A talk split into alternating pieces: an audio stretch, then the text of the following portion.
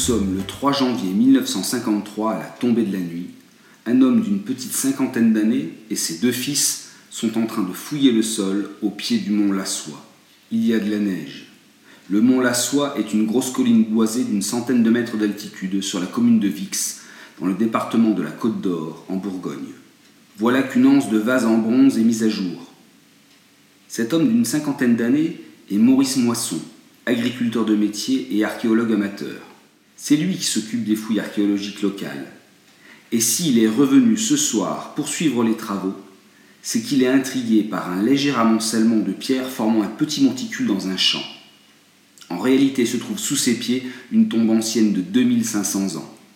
Mais cette tombe s'est effondrée sur elle-même et le tumulus qui l'a coiffée a été arasé au fil des siècles.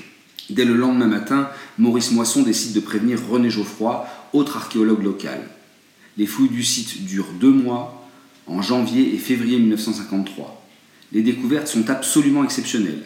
Il s'agit d'une tombe celte, c'est-à-dire d'une tombe gauloise remontant à la toute fin du VIe siècle avant notre ère, vers 500 avant Jésus-Christ. La première étape est le dégagement d'un vase, celui dont la hanse dépassait du sol. Il s'agit en réalité d'un cratère, c'est-à-dire d'un vase servant au mélange de l'eau et du vin. Il faut dire que durant l'Antiquité, le vin, plus épais que celui que l'on boit aujourd'hui, est coupé avec de l'eau et assaisonné avec des épices. Le cratère sert à cela. Mais le cratère découvert à Vix est le plus grand jamais trouvé. Il peut contenir plus de 1000 litres et mesure 1,64 mètres de haut. Fait en bronze, il pèse 208 kg.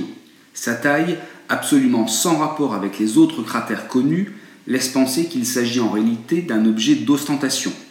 Ses dimensions en interdisent quasiment l'usage.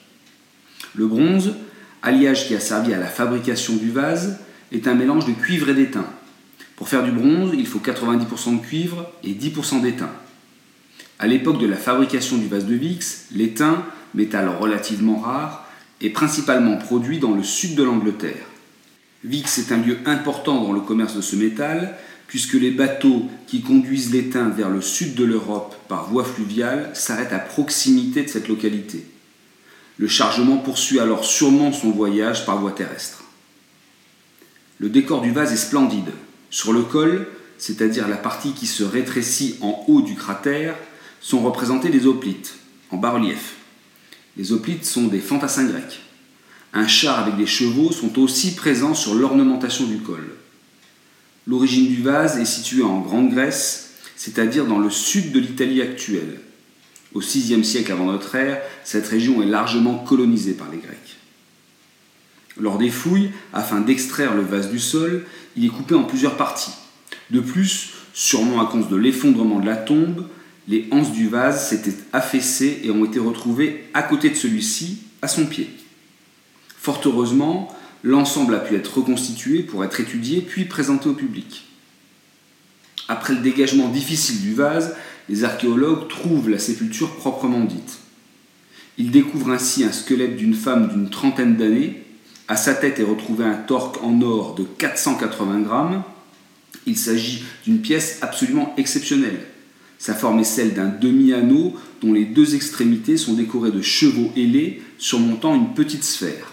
D'autres objets sont retrouvés dans la tombe éboulée, et notamment les pièces d'un char, ainsi qu'une coupe à figure noire. Cet objet a probablement été réalisé dans les ateliers des potiers athéniens une trentaine d'années avant son ensevelissement aux côtés de la Dame de Vix. Cette tombe à char datant du VIe siècle avant notre ère est un témoignage rare sur la société celte. La provenance des objets montre que le commerce se fait sur de longues distances, tout le continent européen est concerné. De plus, la découverte de cette tombe permet de mieux comprendre le mode de vie des Gaulois de cette période. Ainsi, par exemple, le rôle du vin, vin qui n'est alors pas produit en Gaule, et l'influence de la Grèce semblent très importants dans le mode de vie et les mentalités des élites celtes. La dame de Vix est en effet une représentante des élites sociales les plus importantes de la société celte d'alors. De récentes découvertes sur le mont Lassois confirment la présence d'une très vaste demeure, qui pourrait être celle de la dame de Vix. Les pièces originales et les reconstitutions de la tombe de Vix sont aujourd'hui conservées au musée de Châtillon-sur-Seine.